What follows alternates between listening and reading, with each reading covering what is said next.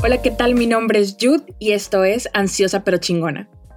Ansiosa pero chingona es un espacio para hablar sobre salud mental y feminismo. Si tú eres una ansiosa encaminada a ser chingona, una chingona que a veces se siente ansiosa, o una ansiosa que sin importar qué siempre se mantiene chingona, este espacio fue pensado para ti. Comenzamos.